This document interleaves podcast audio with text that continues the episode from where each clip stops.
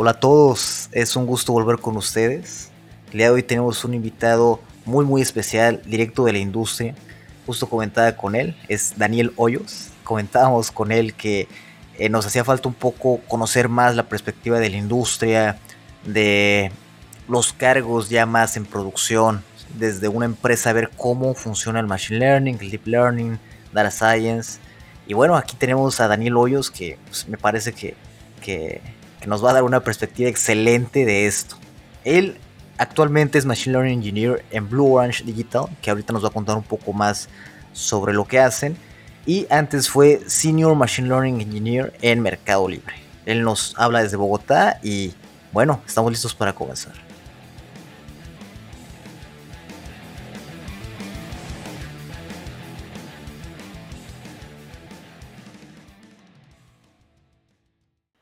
Hola Daniel, ¿cómo estás? Cuéntanos un poco sobre ti. Hola Omar, muy bien, muchas gracias por, la invitación. Estoy emocionado de estar acá, compartir un poco con ustedes de, de mi historia y de lo que hacemos en la industria. Nosotros más, estamos más emocionados. Buenísimo. Sí, entonces, bueno, te cuento, eh, ahorita estoy trabajando, como dices, en, en, una compañía que se llama Blue Orange. Es una compañía estadounidense basada en New York. Eh, ellos, digamos que han estado creciendo bastante, impulsados mucho por el efecto pandemia, porque ustedes saben que, digamos que había, existía lo que era el trabajo remoto, pero no era tan, tan amplio como lo es ahora. Ahora todas las empresas se han dado cuenta que las personas pueden trabajar remoto y, siguen y la empresa sigue funcionando, ¿verdad? Entonces ellos, eh, como tal, son una como consultora o agencia de, de, ese tipo de, soluciones de data, machine learning, eh, todo lo que tiene que ver con la nube y sus clientes son puramente eh, pues de Estados Unidos y, y, la labor principal es efectivamente ayudar a empresas que ya son digamos que grandes o formadas eh, a poder digamos empoderarlas con las tecnologías digitales para acelerar los procesos digamos, de, de, automatización utilizando ese tipo de técnicas de, de, machine learning, inteligencia artificial y todo eso. Ok. ¿Y Mercado Libre qué hace? Yo creo que todos sabemos de aquí, pero cuéntanos por si Claro, eh, antes estuve con Mercado Libre. Eh, digamos que Mercado Libre es un monstruo, es un imperio. Ahorita atacan muchísimos problemas, eh, más allá de con lo que iniciaron, que es el e-commerce, pero el tema de fintech para ellos, eh, por lo menos cuando estaba ahí hace unos meses, eh, ya les estaba dando más revenue que el e-commerce. Wow. Eh, y eso que, por ejemplo, aquí, bueno, yo no sé, creo que ellos son grandes en, todo el tema de, fintech en Brasil, tal vez en México, en Colombia no es tanto, hasta ahora están creciendo. Pero imagínate, si así nomás ya están generando más dinero por ese lado, es una cosa grande. Entonces, wow se están expandiendo mucho. Justamente la oportunidad de trabajar con ellos nació porque crearon un hub de tecnología acá en Bogotá eh, y también ya eh, lo, lo, expandieron también para Medellín. Entonces, contratando mucha gente acá para cargos de todo, ¿no? O sea, eh, digamos que frontend, backend, machine learning, user experience, una mano de cosas. Entonces, digamos que ha sido bueno pues para, para los colombianos porque obviamente eh, llegaron eh, ofreciendo cosas muy interesantes para competir con el mercado laboral y efectivamente eh, rescataron bastante talento buenísimo de, gente de acá. y yo creo que es lo que luego platico con gente, que el gobierno colombiano está haciendo unos pasos muy, muy interesantes, ¿no? Por ejemplo, viendo tu, también tu perfil, estuviste en Data Science for All, ¿no? Que Creo que, o corrígeme, es del el gobierno como que lo inició, ¿no? Eh, es del gobierno, sí, esa es una iniciativa del Ministerio de Tecnologías de acá. Eh, y ellos contrataron a una entidad que se llama Correlation One, que es eh, una entidad estadounidense que contrata PhDs, gente muy, digamos que con mucha experiencia, tanto del lado de industria como por el lado académico. Y digamos que es un curso que dura tres meses más o menos donde uno hace, digamos que cubre las bases de lo que es eh, todo lo que es un workflow, ¿cierto? De, de, data science, desde las bases de datos, luego diferentes técnicas estadísticas, análisis de datos, hasta algunos modelados y demás cosas. Entonces, es un curso muy interesante para iniciar eh, en esa área, digamos que tú puedes ser un ingeniero de sistemas o alguien que tenga algún conocimiento básico de matemáticas, digamos, de su carrera, porque no todas las carreras ven algo muy profundo, pero digamos, una administración. De hecho, yo un compañero mío del Mercado Libre era administrador de empresas y estaba metido full en Deep Learning. Entonces, eh, digamos que desde que tú tengas una base matemática en tu carrera, o no necesariamente la carrera, pero que la tengas, puedes hacer ese salto eh, y ellos están, digamos que, buscando que la gente de Colombia tenga esas capacidades para impactar en la industria y eso efectivamente atrae empresas como Mercado Libre para buscar talento acá, ¿no? Claro, y se va notando, ¿no? Por ejemplo, la empresa de Landing AI, ¿no? De, de Andrew Ng, que se colocó en Medellín, ¿no? Entonces, sí, esa es una... Claro, claro. Y, digamos que ellos han crecido. Creo que hace poquito vi un, tweet de él que ya habían generado otra ronda de inversión como de 50 millones de dólares, algo así. No recuerdo bien el número, pero están creciendo.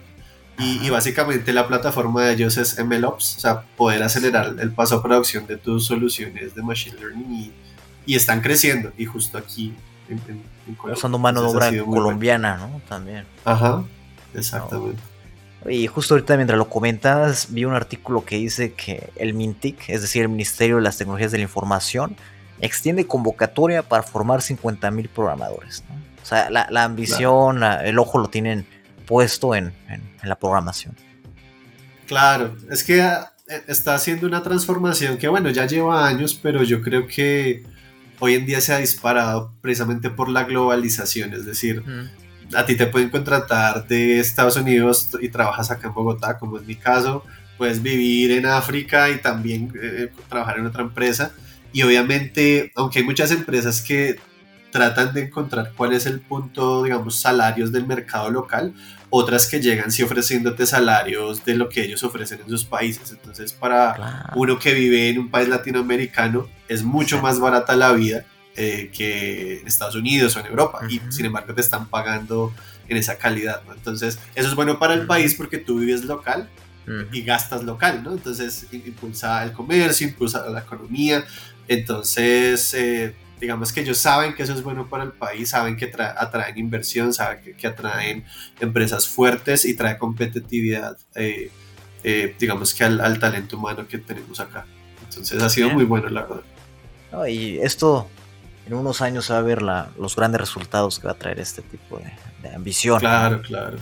Claro. No, y se va viendo, mucha de la gente con la que, por lo menos yo estuve en ese curso, eh, ya muchos, digamos que tenían eh, empleados de datos, algunos estaban como en ese proceso de, de, migrar, pero tú ves que después de eso o cambian de carrera completamente porque querían hacerlo y eso les ayudó, eh, o se impulsan a nuevos puestos en unos meses después. Entonces sí se ve que tiene un efecto interesante como tal en lo que la gente hace. Perfecto, Daniel. Oye, y cuéntame dos cosas que que tengas en tu mente, que te llame la atención, no necesariamente sobre estos temas que estamos platicando, o sea, en general, o sea, de cualquier cosa que te parezca interesante. Eh, claro, bueno, eh, algo muy particular y bueno, sí tiene algo que ver con, con todo este tema de, de, de, trabajo en, en email. Eh, ha sido mucho el tema de entender y decidir acerca de qué clase de profesional yo quiero ser desde el punto de vista de ser especialista o ser generalista.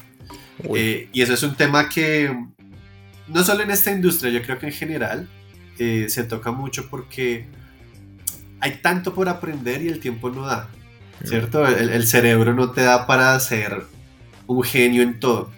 Y últimamente las tecnologías, eh, particularmente de datos, crecen a pasos agigantados los paquetes, librerías, son tantas que tú dices, yo no me va a dar el tiempo para aprender todo.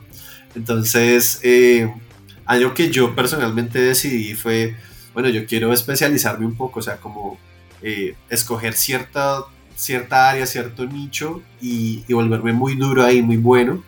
Eh, Y yo he visto los resultados, ¿sí? Porque a ti ya te empieza a contactar otro tipo de gente cuando, cuando tienes cierto, cierto skill set. Eh, y yo siempre soy sincero, mira, yo sé esto, esto, pero de, lo, de esto demás no tengo ni idea. Y aún así hacen ofertas, aún así llegan oportunidades, porque digamos que ser especialista, eh, digamos que sirve bastante. Eh, sin embargo, algo que yo vi un, video de, un, chico que se llama, eh, creo que Steve Ferris, él, creó por ahí un librito que es famoso que se llama eh, La semana laboral de cuatro horas o The Four Hour Work Week. y él tiene un canal por ahí de YouTube que habla mucho sobre este tipo de temas y él decía, yo creo que uno debe ser un especialista generalista. Y yo quedé, uy, ¿cómo así? Y él decía, tú debes ser muy especializado en algo, ¿sí? Sin embargo, deberías escoger otra habilidad que esté fuera como de ese nicho tuyo para que te potencie. Entonces, por ejemplo, bueno, yo soy muy bueno en ML, pero resulta que yo también soy bueno, eh, no sé, hablando, exponiendo ideas, eh, comunicándome con la gente. Eh, ¿Por qué? Porque cuando tú, digamos que potencias dos habilidades que parecieran no tener nada en común, formas un perfil muy único eh, que suele ser muy exitoso y que crece bastante rápido. Eh, y particularmente, pues ese más, más o menos ha sido mi caso. Yo soy una persona que soy medio hablador.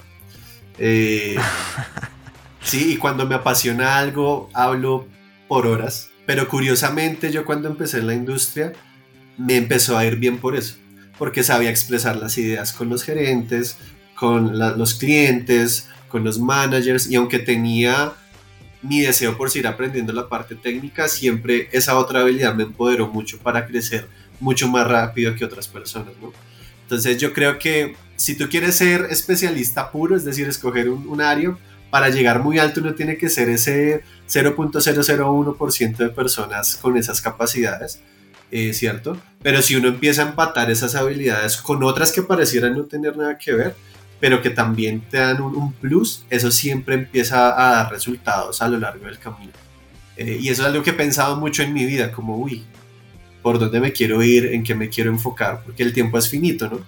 Y la forma en que lo utilices, lo que aprendas, a lo que, le, a lo que te dediques, siempre va a producir algo el día del mañana y pues uno tiene el control de eso el día de hoy, ¿no? Entonces, son, es un tema que siempre eh, me ha tenido bastante pensativo en lo que hago.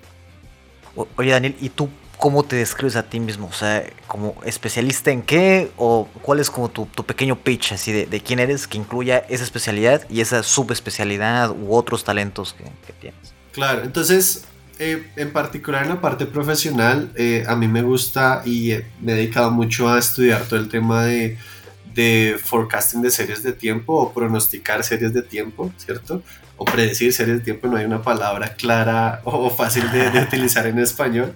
Es un tema que es bonito, pero no es, no es, no, tiene el hype como por ejemplo el problema de imágenes o el problema de, lenguaje en, en, en, Machine Learning, ¿cierto? Pero fue algo que a mí siempre me gustó porque eso incluye poder de alguna forma estimar qué va a pasar en el futuro para tú tomar una decisión hoy. Y eso por alguna razón ese, esa, no sé, ese principio siempre me gustó, como si yo pudiera conocer un paso adelante, hoy podría de pronto tomar una, una decisión que me beneficie dado ese paso, ¿no? Eh, entonces, eh, es un área en que he trabajado mucho, particularmente con técnicas de Machine Learning y Deep Learning. Esa área la utiliza, digamos que es, es, viejita en el sentido de que obviamente todos los que trabajan en economía, los que trabajan en, no sé, predicción de demanda, oferta, ¿cierto? Todo eso tiene que ver, claro, y hay muchos modelos estadísticos eh, clásicos que funcionan, pero ha empezado como a venir poco a poco esa revolución en esa área también con Deep Learning. Se ha demorado más, evidentemente, todo empezó un poquito con imágenes, luego eh, eh, con, con el lenguaje, ¿cierto? Entonces ahorita está empezando a crecer mucho como esa, ese poder predictivo utilizando ya técnicas eh, de, deep learning y, es muy emocionante, digamos que todo ese campo. Ok, perfecto. Y además una persona que sabe exponer, por lo que comentas, ¿no? Exponer este. Claro, claro. Eso, eso en el mundo de la industria es, es clave, porque, bueno, es decir, tú puedes ser alguien puramente técnico y te va a ir bien, seguro, porque hay gente que te, que te va a contratar por lo que tú sabes. Eh, sin embargo, hoy en día el éxito de las empresas está en el trabajo de equipo, ¿sí? Porque, como yo mencionaba al principio, hay tantas librerías, tantos paquetes, ya hay hasta tantas nubes, ¿cierto? Hay tanta tecnología que es imposible que, que alguien lo sepa todo, ¿no? Entonces, Normalmente en las empresas los proyectos, el equipo de trabajo para un proyecto con un cliente, por ejemplo, o un proyecto interno en una empresa, siempre lo arman dependiendo de las habilidades que se necesita, ¿cierto? Entonces, este, no sé, este cliente o este proyecto requiere cierto tipo de tecnologías. No vamos a traer gente que sabe cosas pero no sabe de ellas, no, porque alenta el proceso, ¿cierto? Queremos gente que ya venga con el conocimiento en ciertas áreas específicas eh, y pueda sacarlo adelante. Entonces tú a cada rato te estás encontrando con equipos diferentes, con gente diferente. Entonces si tú no eres una persona que te sabes relacionar, que, te sabe, que sabes llegar a acuerdos, ¿cierto? Que sabes, eh, eh, digamos, organizar, dar ideas, respetar lo que los otros están haciendo, apoyarlos, enseñar, ser, digamos, una persona como dispuesta también a recibir feedback si hay algo que estás haciendo de pronto mal o puedes mejorar son habilidades blandas que, que, es como lo que uno aprende en primaria, lo que le, enseñan de niño, de verdad, pero es, es, verdad que eso puede ser el éxito del fracaso de muchas personas. ¿sí? Y por ejemplo, en Mercado Libre, eh, yo, yo participé mucho en el proceso de, de, entrevistar para traer gente aquí, pues digamos, contratar gente aquí en Colombia. Y. Y muchas veces yo decía, yo participaba en las entrevistas técnicas, revisábamos, hacíamos preguntas, les contaba los proyectos, y yo decía, esta persona técnicamente pasa, es un duro, me, me gustó el perfil, eh, buenísimo todo. Pero cuando la persona iba luego a, a, la entrevista con recursos humanos, no les gustaba. Porque decían, no, esta persona es, ah, una, digamos, eh, dos palabras que les dicen mucho, rockstars decir, personas que, digamos que se acostumbraron a trabajar siempre solas y, y, sacan las cosas, son muy buenos, pero no son capaces de trabajar en equipo. Y en Mercado Libre rechazaban ese tipo de personas. Wow. mira la importancia que ellos le daban. ¿Por qué? Porque en la empresa, claro, nos interesa tener talento bueno, pero nos interesa también mantener una cultura eh, organizacional. ¿sí? Queremos, ellos tenían ciertos, digamos, o tienen ciertos valores claves que por eso es que los, digamos que en, las eh, competiciones, creo que es de Great Place to Work, Mercado Libre siempre queda mundialmente entre las 10 mejores empresas para trabajar. ¿Por qué? Porque ellos perseveran en tener una buena cultura organizacional, de buen trabajo, de trabajo en equipo, bienestar. Y claro, si tú contratas a alguien que lo que trae es mala vibra, digamos, ¿cierto? Empieza a traer es molestias al equipo, pues se daña esa relación, ¿cierto? Entonces, eh, las habilidades blandas son muy importantes hoy en día en la industria porque tú siempre vas a estar cambiando de equipos y tienes que tener la capacidad de adaptarte al equipo y aportar valor, ¿no? Ok, ok. Perfecto. Oye, Daniel, una pregunta más adelante va a ser justamente sobre las habilidades blandas que tú recomiendas. Y qué bueno que mencionas esto de que participaste en las entrevistas con Mercado Libre para que nos des tips. Pero, pero te interrumpí en tus, en tus cosas interesantes, ¿no? Entonces mencionaste esta, que es sobre la diferencia entre ser generalista y especialista, y bueno, a la vez cómo se une, ¿no? ¿Cuál sería tu segunda? Eh, bueno, otra cosa que, que, también relacionado un poquito como a, al, al, tema es, es, es, digamos que meditando mucho en cómo ha sido la evolución de los cargos o, o los títulos o las posiciones, digamos, cómo han venido cambiando en el tiempo. Eh, para este tipo de, de, trabajo sobre data, ¿no? Al principio era muy famoso escuchar del data scientist, ¿no? Eh, y que uno, cuando una empresa decía vamos a contratar un data scientist y pensaban en lo que hablaba ahorita un rockstar, una persona que hacía de todo, se conectaba a las bases de datos, te sacaba los datos o te armaba la base de datos, luego así te, te analizaba los datos, te armaba modelos, te los desplegaba, los probaba en producción, o sea, hacía de todo. Y, claro, hay gente que, digamos que en muchas ocasiones nos toca así, ¿cierto? Pero, eh, como te decía, digamos que las tecnologías van evolucionando, creciendo, que ya no es, ya no es tan fácil mantenerse, digamos, eh, conociendo de todo. Entonces en las empresas ya, empezado, ya, ya han empezado a aparecer ese tipo de cargos como Data Engineer. ¿sí? que ya es alguien que se está encargando casi que prácticamente de todo lo que es bases de datos. ¿sí? Entonces, hoy en día el trabajo es casi, bueno, si tú tienes tus datos on premises, que es en servidores en tu empresa físicos, ahora vamos a pasarlos a la nube. Entonces hay tecnologías que te permiten hacer ese paso para que tú, tú como empresa te conviertas en una empresa que vive en la nube, por ejemplo, ¿cierto?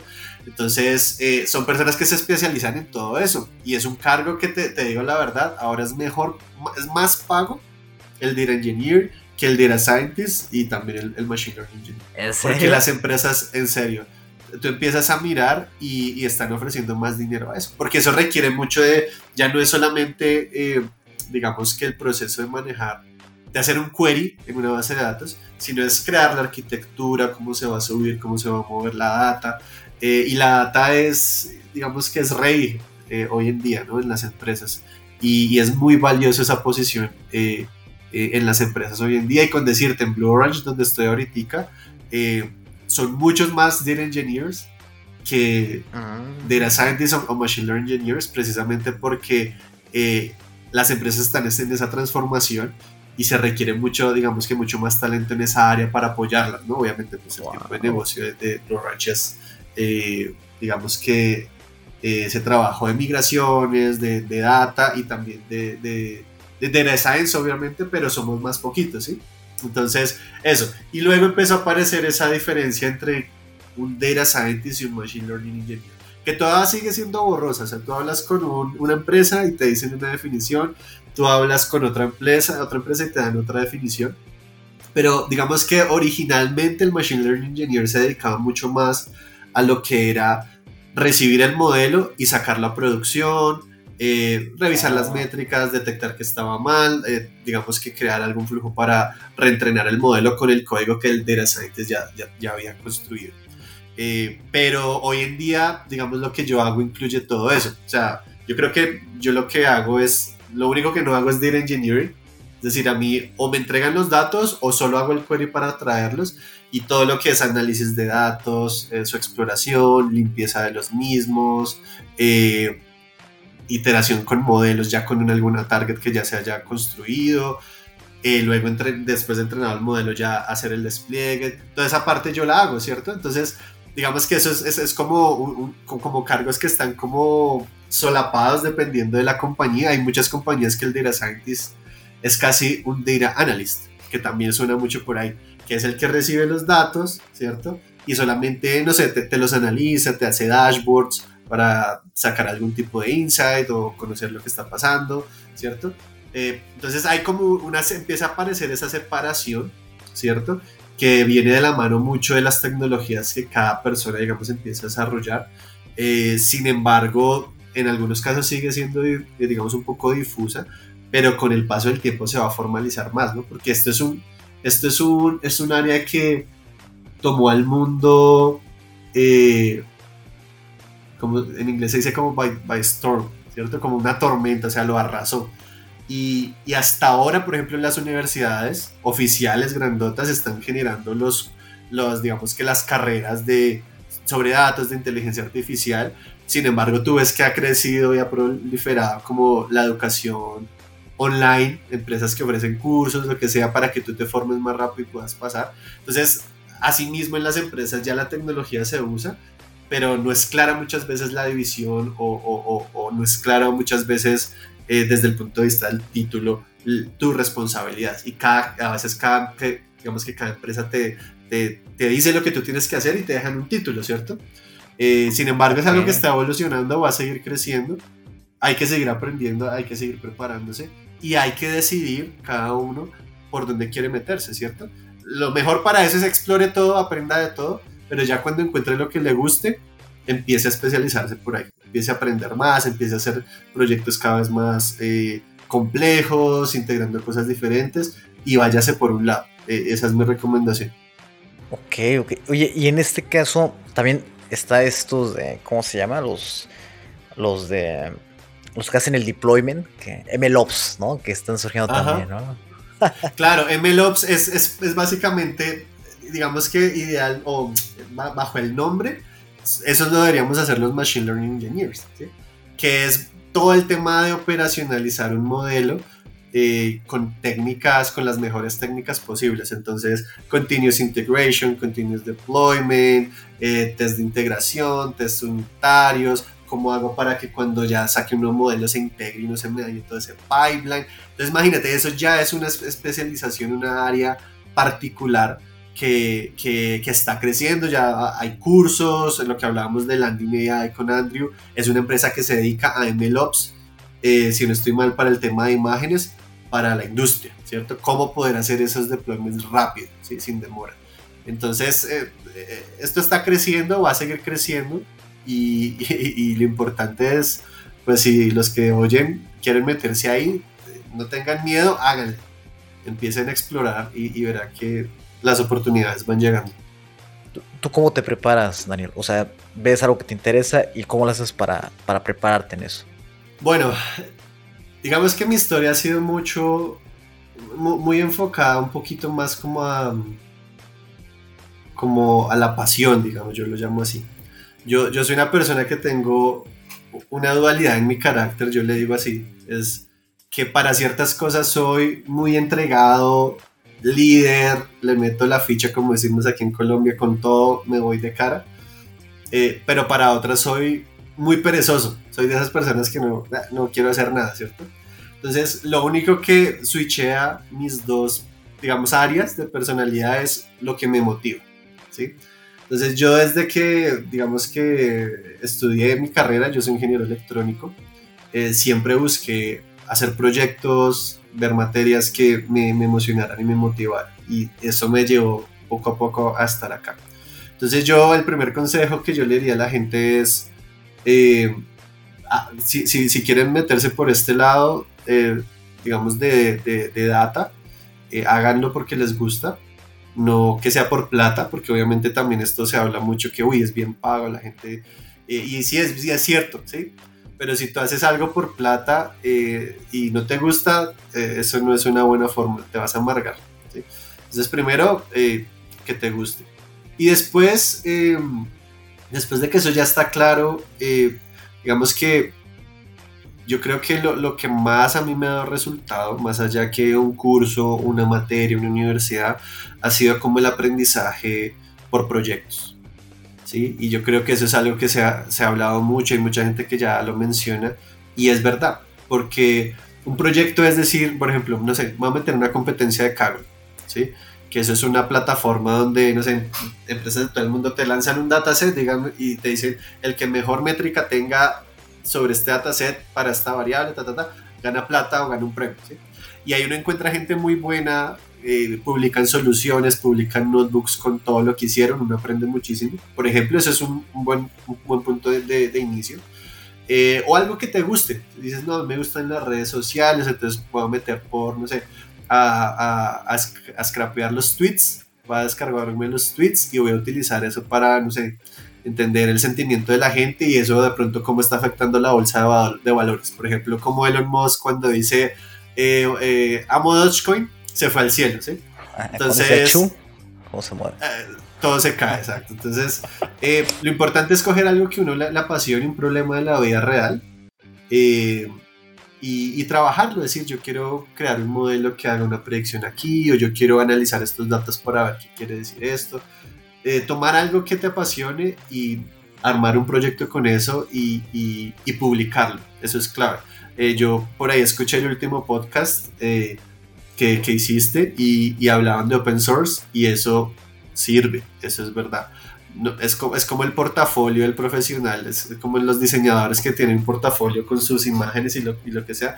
GitHub es eso, ¿sí? Entonces, eh, si haces un proyecto, por más que tú digas esto fue como muy bobito, esto no, no sé, fue una exploración, públicalo, o sea, públicalo, documentalo, eh, y eso es lo que ve la gente cuando ve tu perfil, ¿sí? O sea, cuando tú haces eso, eh, te pueden contactar de la nada, a mí me ha pasado también, que yo he aportado a ciertas librerías y, y, y, pasa, y uno aprende, ¿sí? Entonces uno empieza a entender cómo eh, los in and outs de todo el, todo el proyecto donde estuvieron los dolores de cabeza.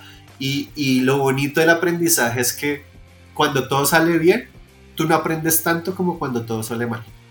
Porque cuando sale mal todo, tú te toca meterte a buscar el detalle, te toca explorar Eh. cosas o leer documentación, tratar de entender qué está pasando y cuando solucionas aprendiste algo que nunca pensaste que, que ibas a aprender. Entonces un aprendizaje por proyectos es algo que mucha gente está haciendo hoy en día y, y, es- y les está yendo muy bien, están consiguiendo o sea, trabajos muy buenos o de pronto de ahí salen empresas, ¿cierto? Ah. Eh, startups, Eh. ¿cierto? Entonces a- les recomendaría a todos empezar por algo que les guste y armarse un proyectico, por chiquito que sea. eh, eso siempre va a dar resultados y va a crear un aprendizaje. Y aunque duela, ¿no? Porque como lo mencionas, ¿no? Siempre viene, o sea, sí, 100% que va a venir un error, ¿no? es como... Siempre, sí, sí. Eso, eh, si te funcionó la primera vez por completo, eh, algo está pasando. Sí, eso no. Las constelaciones no, no se alinean tantas veces en la vida como para que eso pase, sí. Sí, sí, sí. Y sales y ves el error y te cuesta un montón y pasas uno o dos días buscándole y cuando lo resuelves es una alegría. Claro, Y aprendiste Inmensa, algo que no hubieras aprendido porque si te hubiera salido bien desde el principio, ¿no? O sea, A los golpes, Es- pero salió. Exacto, exacto. Y así fue como, digamos que yo, eh, es- este viaje, con, digamos, en esta carrera mía empezó a crecer justamente porque yo me metí a una competencia en Kaggle de, de forecasting. Eh, ahí hay siempre unas que empiezan por M, M1, M2, M3, M4, ahorita ya están en la M5, que creo que fue la del año pasado. Y son competencias para poder pues generar eh, que mucha gente se meta, trate de buscar soluciones novedosas y después de que generan esas soluciones hacen conferencias para mostrar, salen papers y todo eso. Y pues yo quería aprender. Y en ese tiempo yo estaba eh, también en la empresa, en la primera empresa donde estaba, eh, buscando eh, hacer una predicción de, de llamadas. En ese tiempo yo estaba trabajando en, una empresa que es un BPO, pero tenía un área de call center y pues ellos tenían un flujo de llamadas que eso crece, baja, crece, baja y querían predecir eso. Entonces había varios proyectos como empezaron a aparecer, digamos que yo estaba trabajando mucho en NLP en ese caso, pero en esa empresa, pero empezó a aparecer. Entonces yo empecé a, pues, digamos que quería revisar cómo estaba el estado del arte, porque yo sí había trabajado con algunas redes, las famosas LSTMs, pero hace años. Yo me armé una desde cero con un paper que encontré solo para aprender y quería revisar y me encontré un modelo, un paper de Google que se llama Temporal Fusion Transformer. Y es un modelo que une diferentes arquitecturas en una misma que permiten aprendizaje conjunto de varias series de tiempo para predecir todas, si tú quieres, al tiempo, utilizando las famosas redes recurrentes como el LSTM, pero también integrando eh, las capas famosas de atención que salieron en el 2017 con, eh, con el paper de Attention is All You Need, ¿no? que fue la revolución, donde empezó la revolución de NLP. Eh, y ese paper me dejó boquiabierto, o sea, me encantó cómo construyeron esa red y aparte de la construcción y los resultados, ellos la, la crearon pensando en la interpretabilidad. Porque eh, digamos que lo que siempre se dice de, de, la inteligencia artificial, digamos que encapsulada en lo que es machine learning y específicamente deep learning, dicen esto es un black box, una caja negra donde entra algo, sale algo, pero tú no sabes por qué tomó una decisión o la otra. Entonces esa arquitectura te permitía empezar a sacar interpretaciones de las predicciones precisamente por esa capa de atención eh, y obviamente digamos que yo, yo quedé boquiabierto. Entonces yo me di cuenta que ellos tenían una implementación de código de ese paper en TensorFlow, que es una de las, digamos, de las librerías o frameworks para hacer deep learning. Pero en ese momento yo estaba encarretado o enganchado con PyTorch, que es la otra, que es como la competencia que sacó eh, Facebook despuesito, ¿no? Entonces yo dije, venga, yo quiero aprender este modelo y quiero seguir metiéndome en, en PyTorch. Entonces me metí al código, hice una refactorización y pasé el código de TensorFlow a PyTorch para hacerlo funcionar. Y yo tengo ese, y yo publiqué eso en GitHub. Se llama eh, Tensoral, eh, perdón, eh, Temporal Fusion Transformer PyTorch. Bueno. Y yo con eso, digamos que estuve trabajando en eso un mesecito, eh, digamos que lo refactoricé más bonito porque PyTorch funciona más fácil con, eh, digamos, por objetos. Entonces hoy en día esos, eh, digamos, esos diagramas de redes neuronales son puros bloquecitos y los arman y tal, tal, tal. Entonces eso, digamos, se da como para poder encapsular eso en un objeto. Eh, y TensorFlow en esa época que todavía no pasaba TensorFlow 2, era todo digamos, tipo funciones. Entonces es muy desorganizado si tú ves esos códigos antiguos de TensorFlow y es un script gigantesco lleno de funciones que es muy eh, tedioso de, de entender. Entonces lo hice y funcionó. Y resulta que eh, una persona, él es un doctor en Inglaterra, se llama Jan Boehner, utilizó esa implementación que yo hice para empezar una librería que se llama PyTorch Forecasting, que también está en GitHub. Y él, digamos, utilizó el modelo y empezó a añadir otros más y esa librería ya, digamos que está creciendo, ya tiene casi 2.000 eh, estrellitas de GitHub, eh, digamos, las estrellitas que tú pones para seguir los repositorios y hay mucha gente que lo está utilizando. Y debido a eso, eh, el año, eso fue, no, recuerdo si fue este año o el año pasado, me contactó una persona así de la nada de Noruega que quería hacer un trabajo freelance ellos eh, trabajan en un canal de televisión allá en Noruega y querían poder optimizar el tema de publicidad a los que veían los canales. Entonces querían poder predecir cuándo una persona iba a estar viendo un canal o el otro y de esa manera poder optimizar el tema de publicidad de la nada. ¿sí? ¿Por qué? Porque yo había hecho un modelito que lo puse en GitHub y alguien Hace un par de años, ¿no? Porque ¿cuándo fue lo de...? ¿En 2017? no, no, digamos que ese modelo yo lo trabajé el año pasado, como en abril, mayo del año pasado. Eh, y, ah, entonces eso fue en este enero. En este enero fue que me contactaron, ah. eh, este señor de Noruega, para hacer ese trabajo freelance. Y, y fue de la nada, me contactó por correo. Yo, bueno, está bien. Digamos que obviamente fue muy buen negocio para mí porque pues, me pagó súper bien para generar eso. Y fíjate, todo porque, todo porque decidí un día ponerme a aprender algo y lo publiqué. Y ha sido tan, tan, tan poderoso como todo eso que en todas las entrevistas yo, yo puedo comunicar de ese trabajo open source que, que, hice y a qué se ha ido transformando en esa librería.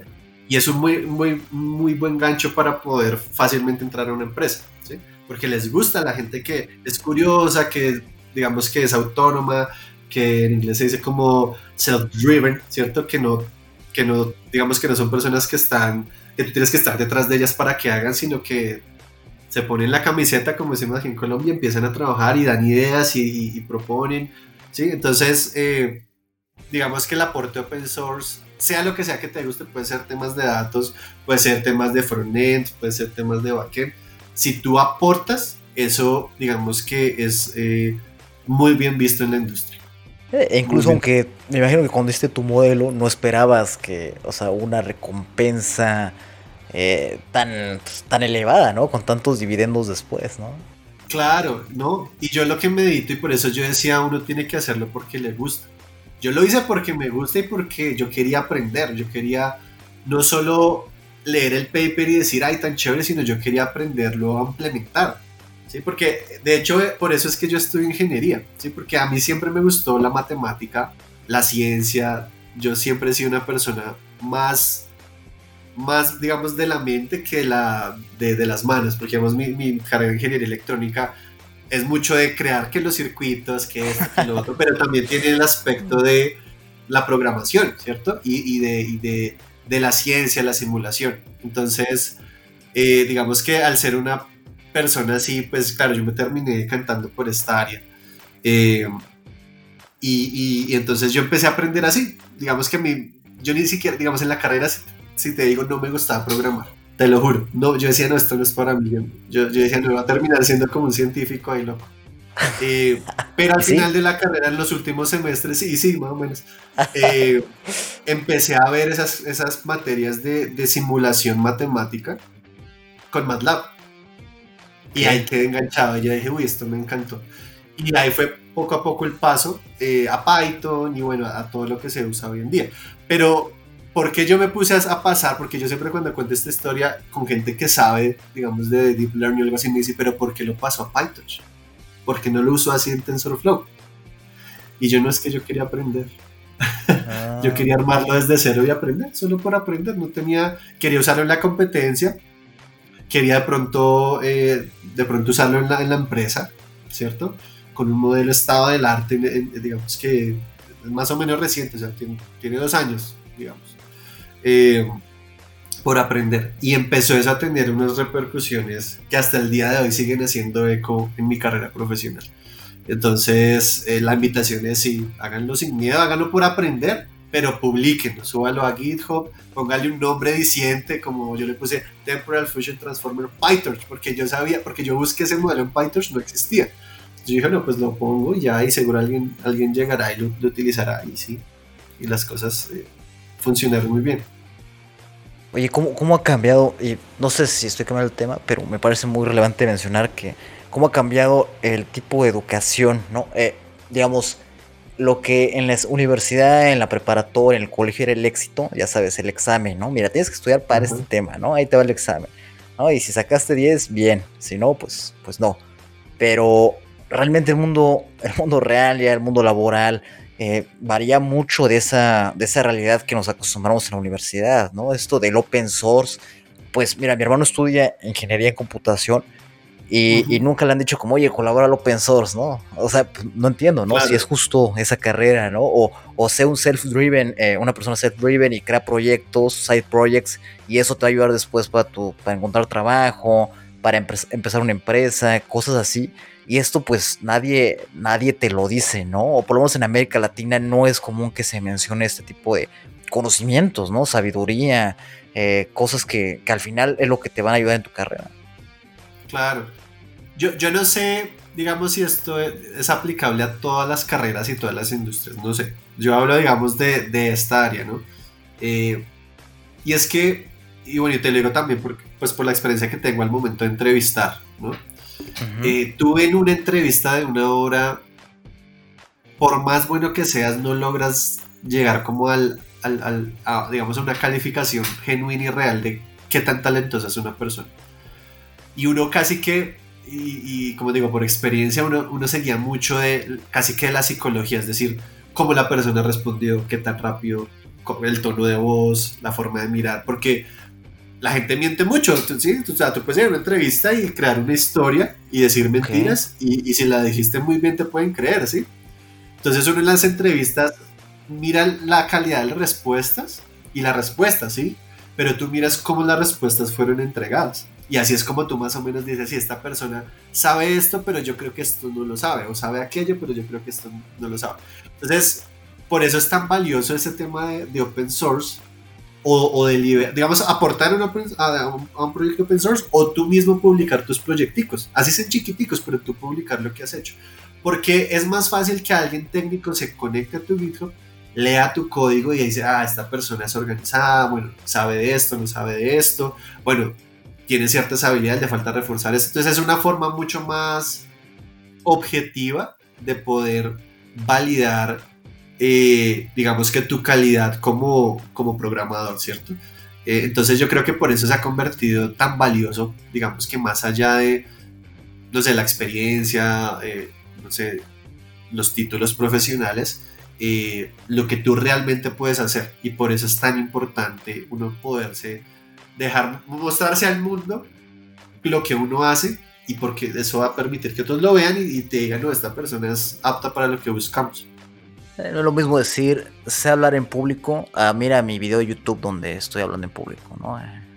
Claro, claro, claro, exactamente. Es, es, dejarte ver, es mostrar tu trabajo, es, mostrar lo que tú haces. Y, y entre más, eh, digamos que uno lo, lo, lo, lo haga, más lo, más lo van a ver, más lo van a reconocer eh, y así es la vida, digamos, todo lo de la revolución de las redes sociales eh, lo ha mostrado, ¿sí? O sea, la gente se ha vuelto famosa por ser un youtuber, eh, otros que antes escribían libros ahora hacen podcasts, por ejemplo, ¿sí? Y lo siguen y, les va bien y todo eso, porque es dejar ver lo que, lo que tú hablas, tu opinión. Y eso es algo que yo, digamos que todavía sigo trabajando en eso porque yo, a mí no me gusta mucho como estar publicando, hablando de todo lo que hago, lo que no hago. Eh, pero con esas experiencias me he dado cuenta que, que eso trae cosas buenas, ¿sí? Seguramente va, eso, eso digamos que expande tu área de, la suerte, digamos O sea, entre más te dejes ver, más fácil es que alguien con un puesto alto en una empresa o alguien que está buscando a alguien para un proyecto o un negocio, te vea y te contacte y oportunidades lindas aparezcan. Entonces, es lo mejor que uno puede hacer. Y justamente no se habla, no se habla tanto en, la educación tradicional. Oye, Daniel, y cambia un poco el tema hacia el NLP, perdón, hacia el forecasting. Eh, la verdad, creo que sería muy valioso que mencionaras como qué, qué algoritmos están actualmente en el estado del arte, qué recomiendas estudiar, eh, tal vez eh, con qué empezar a estudiar, con qué usas tú, por ejemplo, tal vez nos mencionaste Python, no sé si lo sigas usando, eh, si usas Pandas, Scikit-learn, cuál es tu stack de trabajo, todo este tipo de cosas. Cuéntanos así a detalle cómo, cómo es esto de las series de tiempo y cómo podemos hacer algoritmos para series de tiempo. Dale, entonces, bueno, este es un, es un mundo bonito y hay de todo. Eh, tú puedes aplicar modelos tan sencillos como una regresión lineal para hacer una predicción de series de tiempo. Modelos de árboles, el famoso Random Forest, el XGBoost, el XGBM, eh, sirven. Ya modelos con redes también, el, el Multilayer Perceptron, que es el, digamos, el, el famoso y, y sencillo, la LSTM, GRU, que son arquitecturas recurrentes. Ahorita ya, como te he mencionado, arquitecturas mucho más complejas como el Temporal Fusion Transformer, que une a, ese, mundo recurrente con el mundo de, self-attention. Eh, hay otro que se llama NBits, que también eh, usa una estructura bien profunda con, con digamos que capas feed forward que son las mismas del MLP, solo que es eh, construidas de una forma especial para poder generar las predicciones. Entonces hay de todo. Yo creo que la clave es diferenciar un poco el tipo de predicción que tú quieres hacer, porque digamos que tradicionalmente tú veías una serie de tiempo que es como un punto detrás de otro, ¿cierto? Evolucionando, moviéndose en una escala, ¿cierto? Eh, y ese punto va evolucionando en el tiempo. Y lo que tú quieres hacer es eh, hacer una estimación del siguiente punto. ¿Qué va a pasar en el siguiente punto?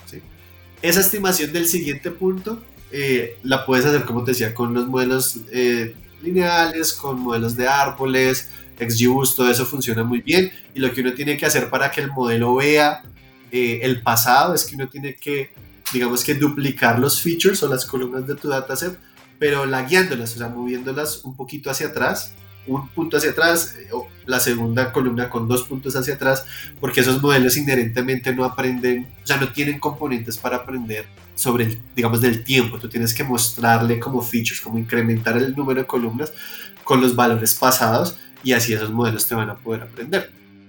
Sin embargo, hoy en día, ah, digamos que eh, eso ha ido evolucionando y los modelos estadísticos son muy buenos en esto, en que tú no, no, necesariamente en un mundo de forecasting quieres ver el siguiente punto. Tú quieres ver es los siguientes 20 puntos o 30 puntos o 40 puntos, ¿cierto? Eh, y para modelos que no tienen inherentemente ese componente temporal, les cuesta porque pues, tú solo puedes hacer una predicción del siguiente punto. Entonces, anteriormente lo que se hacía era, ah, bueno, entonces yo hago la predicción y la utilizo como nuevo input para hacer la segunda y nuevo input. Y eso funciona hasta cierto punto, pero como cada predicción tiene un error, entonces tú lo que vas a hacer es retroalimentar el error y esos modelos normalmente se vuelven muy inestables y terminan prediciendo valores súper locos. ¿sí? Y aquí, digamos que en, esa área de, digamos, de forecasting de, multihorizonte que se le llama, es donde las redes neuronales empezaron a tomar mucha preeminencia porque tú puedes crear, digamos, autoencoders, que básicamente e, esa, ese nombre viene como de la idea de codificar información y luego decodificarla una vez más, ¿no?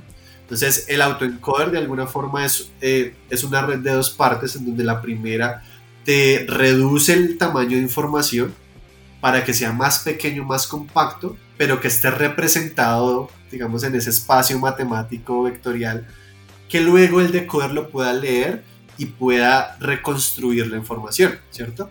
Y eso, eso suena raro y todo, pero eso lo vemos y lo usamos todo el tiempo cuando tú usas, no sé, para imágenes, eh, descargas una imagen en JPEG, ¿sí? O, un MP3 para audio, eh, o WAV, ¿sí? cada uno de esos son formas de, de comprimir la data ¿sí? para luego expandirla y en otro lado se pueda escuchar. Eso es lo mismo, eso mismo lo podemos hacer.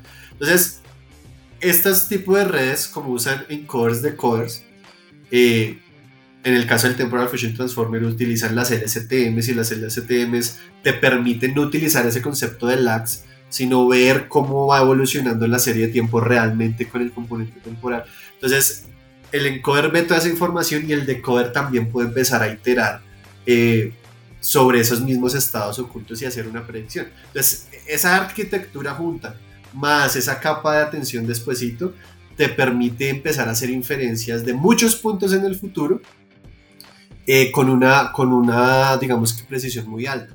Ese tipo de modelos, o sea, como te decía, modelos estadísticos tradicionales, el ARIMA, eh, digamos que esa familia de modelos te permite hacer esa inferencia. Hay otro eh, muy famoso que se llama Prophet, no sé si lo, has escuchado, y ese hace poquito fue muy famoso porque esta empresa, creo que se llama Silo, que es una empresa de bienes raíces de Estados Unidos, empezó a hacer, digamos que muchas predicciones con esos modelos y al parecer la embarraron terriblemente y cayó, digamos que en, bolsa muchísimo el valor de esa empresa, porque obviamente ellos lo que hacían era comprar propiedades a, dependiendo del precio de esos que les daban esos algoritmos y todo eso. Hay, hay un discurso por ahí una, y una discusión bastante interesante, pero esos modelos sí permiten hacer eso porque empiezan a tener en cuenta, digamos, la estacionalidad de la serie de tiempo, si empiezan a, atender, a, a aprender las tendencias y eso permite hacer como una extrapolación de lo que va a pasar, ¿no? Eh, pero este tipo de arquitecturas nuevas en Deep Learning sí te permiten hacer eso mismo. Entonces te ofrecen algo mucho más poderoso que de pronto los modelos tradicionales de Machine Learning que pues son basados en pura data, ¿cierto? Que aprenden es de la cantidad de data que tú tengas. Eh, y digamos que está como ese espectro eh, metido como entre todo ese mundo y uno sí tiene que entender muy claro, tener muy claro cuando va a hacer una predicción, digamos, de, temporal, eh, qué es lo que pide el negocio, ¿cierto? Si no, yo hice el, el siguiente mes, ahorita no que me una predicción total del siguiente año, todo eso para saber de pronto qué técnicas son las que hay que utilizar para un momento dado, ¿no? Pero digamos que casi, casi, casi que uno puede utilizar cualquier tipo de algoritmo para hacer predicción, digamos que forecast de time series, eh, dependiendo de tú cómo arregles tu data para hacerlo, ¿no? Pero eso, como decía, depende mucho del negocio y de lo que necesites. Ok, ok. ¿Y dónde, dónde podemos aprender esto? O sea, eso suena, bastante complejo. ¿Qué nos recomiendas? Bueno, ahí sí, digamos que yo, si, si, la persona que quiere aprender es alguien práctico, lo que decía, eh, ir a Kaggle. Es una forma muy chévere de ver el trabajo de otros, ver qué están haciendo, cuestionarse por qué lo hacen, por qué, por qué sí lo hacen, por qué no lo hacen, ¿cierto? Empezar a aprender un poquito de eso. A mí me gusta a mí me gusta mucho ese, ese, ese, tipo de aprendizaje práctico eh, para crear algo. Si tú ya quieres ir a algo más matemático, o sea, si eres una persona más teórica que te gusta el concepto, eh, digamos que buscar papers.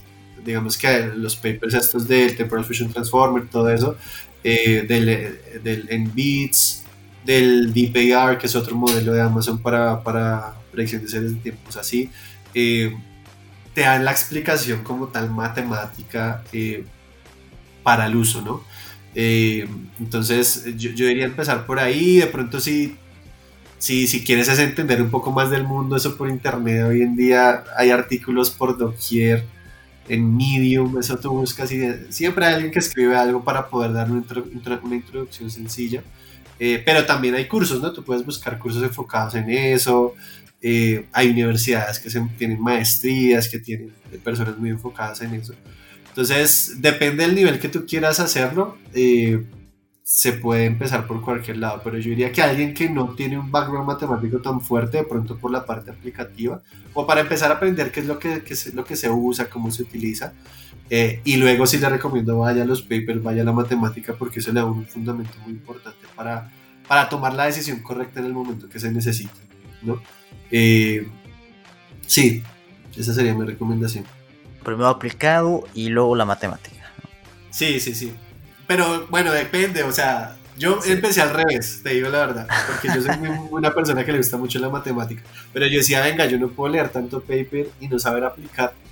Entonces, Entonces, para mí es un equilibrio. Si tú quieres estar en la industria, tienes que saber la matemática, pero saber aplicar. Esa es, esa es la diferencia de alguien, por ejemplo, que está puramente en academia, que muchas veces, eh, aunque eso ha cambiado, digamos, enfocado en el tema de deep learning y todo eso, lo aplican, lo construyen y lo hacen, ¿no? Pero siempre empiezan en el lado teórico. Entonces, eso tiene, uno tiene que tener un buen equilibrio para poder trabajar en la industria, para poder, digamos que saber.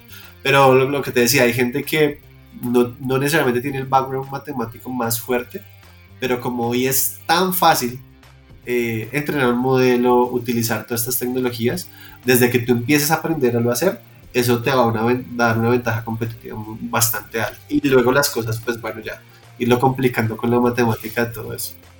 Perfecto. Oye, ¿y qué, cuál es tu stack de trabajo? Es decir, ¿qué, qué frameworks son los que más usas? ¿Qué herramientas? O sea, incluso vete a lo más básico, puede ser, ¿no? Visual Studio Code, como... ¿Qué es lo que usas? Listo. Entonces, bueno, dependiendo del escenario. Por ejemplo, cuando es algo... Bueno, el workflow normalmente para este tipo de proyectos, como te decía, siempre empieza con mucha exploración de datos, análisis de datos. Entonces, eso normalmente yo siempre lo hago en, en notebooks de, de, Jupyter o en Jupyter Lab. Eso es como el, el, estándar hoy en día. Que se puede utilizar en el browser, digamos, es, es el, eso es lo que se normalmente, eh, o como Jupyter fue creada. Pero hoy en día Visual Studio, PyCharm o lo que sea también tienen como esa integración de notebooks y tú lo puedes ejecutar dentro de esos IDEs. Eh, entonces funciona muy bien. Pero siempre para análisis de datos eh, utilizo eso. Ahora, eso cambia dependiendo de qué tantos datos tú quieras utilizar. Entonces, por ejemplo, si tu dataset es pequeño, y cuando digo pequeño es que es un dataset que te cabe en la RAM de tu máquina, tú puedes hacerlo en tu notebook utilizando un simple pandas y utilizando alguna, alguna algún paquete, digamos que Pandas es el que, bueno, te ayuda a hacer toda, toda, toda la construcción o, la carga del dataset y poder analizar las columnas y todo ese tipo de cosas, y alguna librería de visualización, entonces un Matplotlib, un Seaboard o un Plotly, dependiendo cómo sea. Con eso tú puedes ya darte gusto explorando tus datos en memoria, ¿sí? Si de repente tu dataset es tan grande que tú no cabe en memoria, ¿cierto? Ya ahí es donde uno empieza a saltar a tecnologías tipo PySpark o tipo Dask, que son librerías que te permiten eh, trabajar los datos de forma distribuida. ¿sí? Entonces ahí para hacerlo distribuido es como decir, voy a cargar ciertos, voy a dividir mi dataset en archivitos pequeñitos y, ese, y esos archivitos pequeñitos yo los voy a cargar en paralelo ¿sí? para poder leer ciertas cosas y si no me cabe en memoria, entonces cargo cierta parte y luego cargo la otra y luego cargo la otra si lo vas a hacer en tu misma máquina pero hoy en día uno utiliza mucho, digamos, el concepto de clústeres de máquinas, que es donde uno tiene muchas máquinas conectadas entre sí, entonces ya no solamente distribuyes el trabajo en una máquina a través de sus núcleos, sino en los núcleos de muchas máquinas, ¿cierto? Entonces, eh, por ejemplo, ahorita utiliza mucho Amazon Web Services y ellos tienen una solución que se llama EMR, que es para construir clústeres de máquinas y trabajar con PySpark. Entonces tú puedes cargar tu dataset, leerlo, hacer gráficas, hacer, análisis. No ocupa en tu memoria, entonces tú tocó llegar a esa solución. Entonces, dependiendo del tamaño de tu data, digamos que sigue siendo en notebooks, pero puede ser, si cabe memoria, en tu notebook, en tu máquina local o una máquina en la nube, pero solo una. Y si ya es mucho, digamos que ya pasamos a, a Dask, PySpark, en clusters para poder hacer el análisis. Ya después de eso, si tú quieres ya empezar el tema de entrenar modelos, eh, pasa algo similar. Digamos que si cabe en tu memoria, tú puedes utilizar scikit-learn sencillo para tratar cualquier tipo de modelo supervisado o no supervisado. O sea, si tienes un target claro para predecir o no, o no tienes ningún target. Eh, puedes utilizar XGBoost, la IGBM, que son soluciones eh, de, de, modelos tipo árboles que puedes utilizar eh, digamos que de esa forma. Y también puedes utilizar en memoria TensorFlow, PyTorch. Yo personalmente utilizo mucho más PyTorch que TensorFlow, eh, junto con una solución que se llama PyTorch Lightning, que lo que hace es simplificar un poquito todo el boilerplate o, el, eh, o digamos todo el trabajo de ingeniería para que tú te enfoques un poquito en el trabajo de tu modelo, es decir, explorar o, trabajar con tu modelo, ellos ya te ayudan a hacer que el login de métricas, crear los ciclos de entrenamiento para, para las diferentes etapas del modelo. Eh, entonces ellos ayudan mucho como en esa parte y a mí me gusta porque acelera un poquito el trabajo y no se enfoca como en la construcción de, de tu modelo en sí.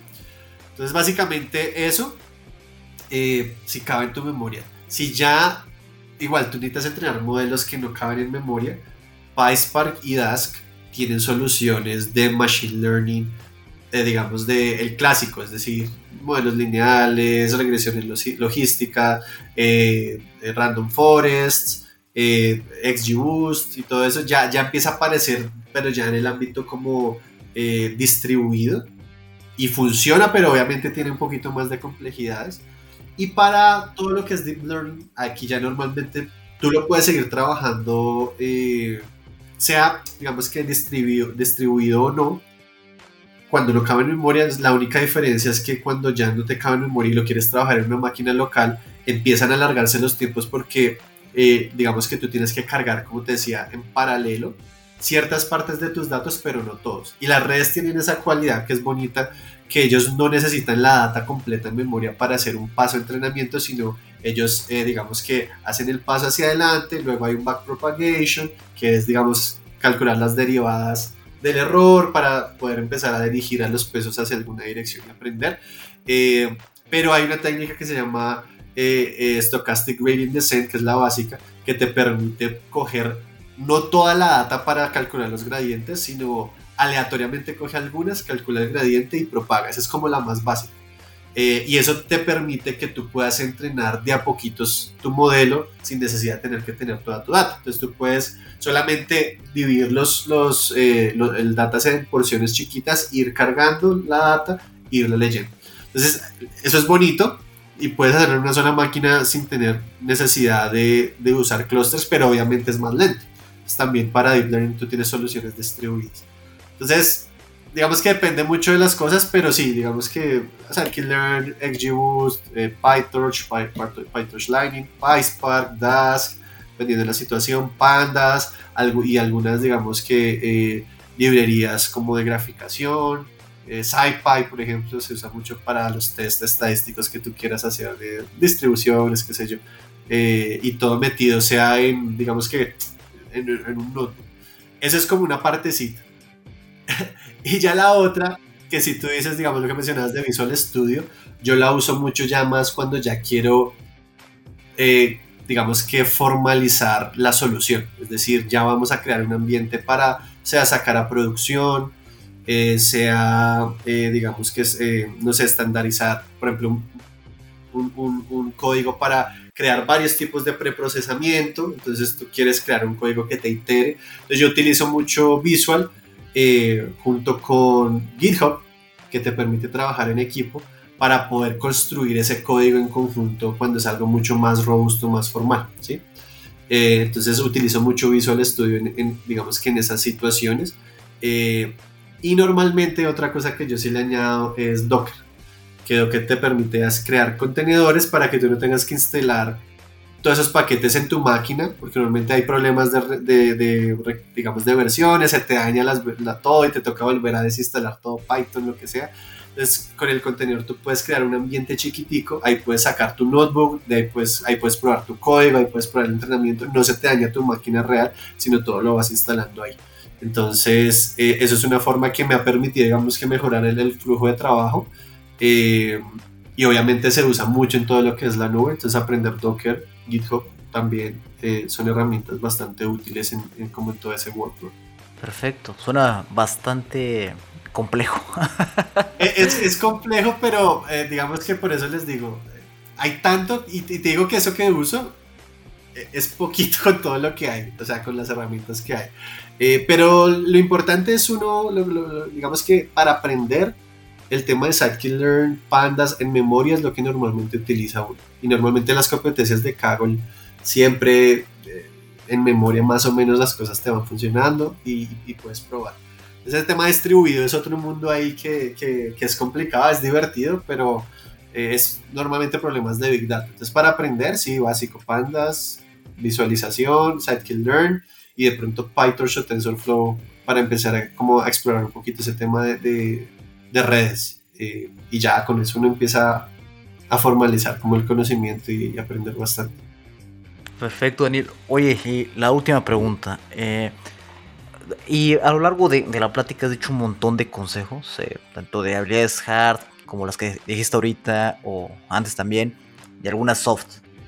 Pero no sé si quieras mencionar o ahondar más en algunas habilidades que, que tú, bueno, como entrevistador en Mercado Libre o en general en tu vida laboral, has visto que son necesarias. Habilidades ya sean blandas o, o, hard, no sé cómo decirlas en español, o en general consejos ¿no? que tengas para, para un latinoamericano, 18 a 30 años, tal vez comenzando la carrera o pasando a hacer datos. Porque mira, eh, por ejemplo, tú eres ingeniero eléctrico, ¿no? Electrónico. Eres la, la tercera persona que entrevistamos que, que, es de la misma carrera, ¿no? Eh, de hecho, hemos entrevistado a pocos ingenieros en computación, irónicamente, ¿no? Yo, yo soy economista, por ejemplo, llevamos otros dos economistas, ¿no? Y, transitamos al mundo de, de, los datos, del machine learning y demás. Y bueno, ¿qué, consejos nos das en esta experiencia que has tenido para tal vez los que queremos transicionar o para los que sí son ingenieros en computación y están empezando desde ahí, pero abriendo apenas su, su carrera? ¿Qué, ¿Qué nos recomienda? Bueno, digamos que Sí, lo que dices es verdad. Ya, muchas carreras están como decantándose a meterse por este lado. Eh, y no es tan difícil hoy en día las herramientas, aunque son muchas, eh, facilitan las cosas. Entonces no tienes que ser el duro en programación para aprender a programar. De hecho, Python es muy amigable en ese sentido. Eh, el tema matemático sí es importante, pero a partir de un punto de la carrera. O sea, digamos que es muy fácil empezar, ¿sí? Es muy fácil iniciar ese camino eh, pero sí va a llegar un punto donde toca como profundizar un poquito más. Pero normalmente la gente que viene a este mundo eh, en sus carreras vio algo de cálculo, vio algo de probabilidad y te lo juro que lo que uno ve en los primeros semestres es con eso uno cubre el 80-90% de lo que necesita. O sea, un cálculo diferencial, una álgebra lineal y un curso de, de probabilidad y estadística, eh, digamos, ayuda mucho. Eh, sí, pero eso no, digamos que para iniciar, ayuda, sí, eh, pero es como a mitad de camino que uno ya necesita ese tipo de cosas. Entonces, digamos que un consejo que yo doy eh, siempre es busquen ese primer trabajo si quieren irse por la industria que tenga que, donde tú tengas algo que hacer con datos. Entonces, un data analyst o algo que, digamos que trabajes algo en modelos, sea con NLP, con lo que sea, eso ayuda mucho porque te ayuda a formar la experiencia, obviamente, pero te empieza como a abrir esa puerta eh, de todas las tecnologías que hay. Y la bondad del, del, mundo que vivimos hoy es que como esto está funcionando, ya pasamos de la academia hace muchos años y ya está en industria, eh, ya hay muchas empresas como la que hablábamos eh, del landing, eh, Wait, Wait and Biases, hay una mano de empresas que te ayudan como en ese camino para, para, digamos, empezar a desarrollar esas tecnologías. Entonces, eh, digamos que empezar a hacer algún cursito, empezar a hacer algún proyecto que tú puedas publicar y, eso va a ayudar que esas empresas que están iniciando o que están contratando gente te abran las puertas. Yo tengo varios amigos que han estado en eso. Yo afortunadamente caí de lleno de primerazo en mi primera experiencia, no tuve que moverme como tal y he tenido amigos que lo quieren hacer, no siempre es fácil. Y te va a decir el caso cuando no es fácil, cuando tú ya tienes una experiencia en un sector y ya ganas cierta cantidad de dinero, que para cambiarte a otro sector como este, eh, te toca bajarte tu salario porque estás iniciando. A muchos les cuesta ese paso. Y más que todo, eh, obviamente es entendible si ya salen con familia o qué sé yo. Eh, entonces siempre hay que empezar como, como un soldado raso en esos primeros, eh, en esas empresas. Lastimosamente, eso sí yo lo digo en Latinoamérica, ellos buscan mucho gente que haga de todo, o sea, que te haga todo el pipeline completo. Eh, y eso es bonito porque uno aprende de todo, pero el problema es que, como te decía, hay tanto por aprender que tú no llegas a, a dominar cada área, ¿no? Entonces, eh, entonces es complicado, pero es una oportunidad para aprender. Si tú quieres meterte en este mundo, hay que hacerle al principio, como en ese primer trabajo, sufrirle un poquito. Eh, va a tocar aprender a hacer de todo, muchos errores, equivocaciones, pero eso van a ser un aprendizaje bonito. Eh, y hay muchas empresas y, encima de todo lo que hablamos ahorita por, por, el tema pandemia, ya hay empresas de todo el mundo que están buscando gente de cualquier lado del mundo también. Entonces se ha abierto mucho más el mercado para que tú puedas aplicar eh, y, digamos empezar como con, con, con, este mundo. Entonces cursitos, proyecticos eh, y, y siempre va a haber alguna empresa que va a querer darle una oportunidad a alguien junior porque ellos de pronto no tienen tanto dinero para conseguir, conseguir un super senior, pero sí quieren empezar a aplicar esas tecnologías. Entonces da mucha oportunidad para que personas que están apenas iniciando, que ya tengan sus cursitos, que ya tengan algunos proyecticos, que quieran meterse en industria, eh, se abren las puertas. Entonces esa es mi recomendación para empezar. Eh, Súper importante. Eh, ya en temas de habilidades duras y, blandas, digamos que en duras yo no recomendaría, digamos, como algo en particular, sino más bien que, que todos los que se meten en esta industria tienen que, tienen que ser personas hambrientas por el, el aprendizaje. ¿sí? Personas que quieran aprender todo el tiempo, porque cada proyecto te requiere aprender algo nuevo y uno se siente como si fuera un junior cada vez que llega otro challenge, porque es otra librería, es otro paradigma, es otra cosa. Entonces uno tiene que ser una persona que le guste un poquito la incertidumbre afortunadamente a mí me gusta, yo, me moriría de, aburrimiento si me tocara hacer lo mismo todos los días, eh, pero toca tener esa característica como ser una persona que le gusten los retos, que le guste un poquito la incertidumbre, eh, que le guste aprender. Eso es una habilidad clave, ¿sí? Y, te aseguro que uno crece rápido cuando uno tiene esa, esa hambre por, por crecer. Eh, entonces, si tienen eso, van a aprender las habilidades duras que hacen falta sea por curso, sea por proyectos, como sea, las van a aprender. Y en habilidades eh, blandas, eh, sí, lo que les comentaba al principio, hay que ser una persona que logre trabajar en equipo, una persona que sepa explicarle a gente que no tiene el conocimiento eh, formal de lo que tú estás haciendo, pero hacérselo ver para que tomen decisiones, que casi siempre es el trabajo. Uno le pagan para crear una solución, dar algún resultado, mostrar lo que se encontró de la data, pero siempre los que escuchan son personas que no tienen nada que ver con eso. Son líderes, managers, gerentes, y ellos quieren normalmente un número, una estadística, un valor para tomar alguna decisión. Entonces, saber comunicarse con ellos y expresar las ideas y, todo eso es algo que hay que ir aprendiendo a hacer. Entonces, de forma vertical y de forma horizontal con los compañeros, eh, poderse acomodar fácilmente a, equipos de trabajo, eh, lograr ayudar, enseñar y ser también enseñable. Todo eso ayuda muchísimo a que uno eh, lo quieran mucho en general, ¿sí? O sea, a uno le va bien cuando uno, digamos que tiene esas características y uno va a crecer también bastante rápido. Entonces, más o menos por ahí serían como algunas recomendaciones, ¿sí? Perfecto, Daniel. me encanta porque son este, hay muchas tendencias que, vamos viendo con los entrevistados. Sí. Aprender, siempre, gusto por aprender. ¿no? no importa lo que sea, aprender, aprender, aprender. Más porque estamos hablando de tecnologías que me gusta llamarlos que están pues en la frontera, ¿no? O sea, están en el state of the art y, eh, y tal vez, tal vez no, están en el curso de la universidad o tal vez no están en un libro, ¿no? Que sea la Biblia del deep learning, ¿no? O sea, esto va saliendo en, en Twitter y lo agarras ahí en Twitter cuando lo ves pasar o, o lo ves en el paper de repente por ahí, ¿no? Y, o sea, pasa muy rápido, lo, agarras y si lo pescaste bien, ¿no? Ya lo vas aprendiendo, pero, pero pues todos los días estudia prácticamente, ¿no? Claro, claro. Igual, igual no, digamos que algo que me pasó a mí era que yo también empecé a tener ese, eh, en inglés le dicen como fear of missing out, que es como tener miedo a perderse algo nuevo que está pasando y quedar El famoso FOMO, ¿no? el famoso FOMO.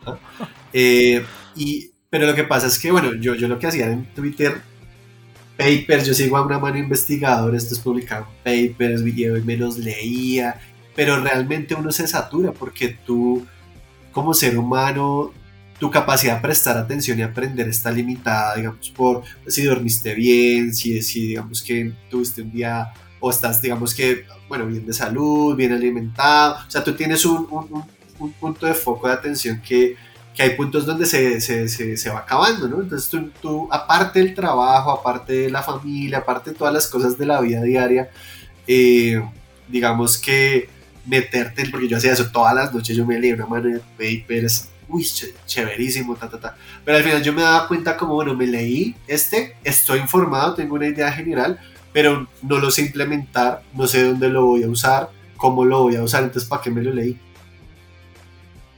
Eh, entonces ahí fue cuando yo empecé a decir, uy, no, o sea, es chévere estar al tanto, pero es más chévere saber hacer las cosas.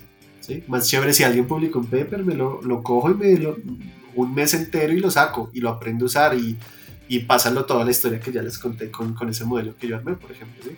Entonces, eh, yo creo que hay que querer aprender, pero hay que centralizarse alrededor de algún área, especializarse un poquito, porque el tiempo no te da, la mente no te da, y, y tú empiezas a saturarte, empiezas como a, a, tener como ese burnout que, que, es difícil de salir de ahí, más si tú estás trabajando, digamos, o eh, a menos que obviamente si tú eres un investigador, obviamente yo sí se la pasan leyendo papers 24/7 y ahí es donde saben qué es lo que toca hacer que no se ha hecho, ¿no? Eso sí es normal, eh, pero cuando tú estás en la industria y quieres estar, digamos, pegado ahí al estado del arte, hay que ser un poco más selectivo porque el tiempo obviamente no te da, tú estás trabajando, ¿no? Estás haciendo tus cosas. Afortunadamente, en esta industria, dentro del horario de trabajo, tú aprendes. Tú igual lees papers, tú igual lees artículos, porque hay cosas que no sabes, te toca investigar. Entonces, eso es lo bonito, eso me gusta, que no es trabajo repetitivo, ¿verdad? sino que logras aprender muchas cosas en el día a día eh, y te da la oportunidad de aprender, leer, leer paper y todo, pero igual, no de todas las áreas, hay que ser, un poco selectivo en eso. Eh, el flujo de información, te, como dices, te lleva al burnout también. El, el Sí, claro, ¿no? El fear of missing out está bien latente, ¿no? Con Twitter. En, mi caso, con Twitter es, es una. es, es me, me, me, afecta bastante, ¿sí? Se siente como el flujo de información y yo quiero hacer esto, quiero hacer lo otro, ¿no? Aprender eso, aprender lo, que sí. Entonces sí, sí es complejo, hay que, hay que filtrar bastante la, el flujo de información. Pero algo que yo, yo he meditado mucho en eso es que eh, si tú te das cuenta la gente o se arma en tendencias o algo así porque alguien empezó con algo. Alguien pensó en algo, alguien creó algo. Y ese proceso de crear, de pensar ocurre cuando tú estás contigo mismo, con tu mente, en tus pensamientos, ¿sí? Eh, entonces yo, yo he dicho, no, o sea, yo puedo hacer cosas geniales, puedo crear, puedo hacer, y, muchas veces uno, en el día de hoy, donde eh, estás tan bombardeado de información por todo lado, ¿cierto? Eh, social media, la tele, Netflix, por todo lado hay distracciones, a veces no hay tiempo para pensar, para uno estar con uno mismo. Eh, y muchas veces es en esos puntos de, de, introspección, de pensamiento, de meditación, de donde salen las ideas más valiosas.